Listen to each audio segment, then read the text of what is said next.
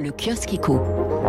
Une photo à la une des échos, ce sont des ouvriers du bâtiment casqués et harnachés qui construisent un échafaudage avec ce titre. Le chômage au plus bas en Europe depuis 1998. Une carte montre les différences entre la France, au milieu de tableau, 7,4% de chômage, les bons élèves, Pays-Bas, 3,8%, l'Allemagne, 3,2%, et ceux qui souffrent encore, Grèce, 12,7% de chômage, Espagne, 13%.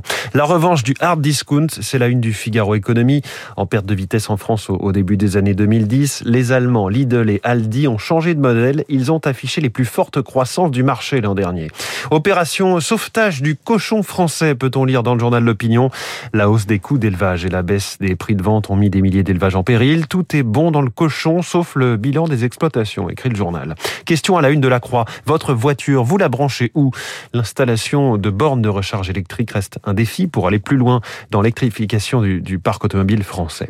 Taxonomie européenne, Berlin va obtenir des concessions sur le gaz. Article très informé à lire dans les échos ce matin. La, la Commission européenne doit adopter ce mercredi le règlement sur la classification verte des énergies. Le nucléaire sera bien inclus lui aussi avec euh, les garde-fous prévus. Enfin, l'histoire du jour dans le Figaro Économie, les Émirats arabes unis découvrent l'impôt sur les bénéfices.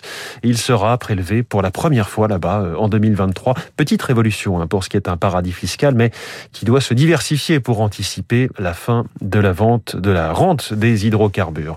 On referme ce kiosque éco.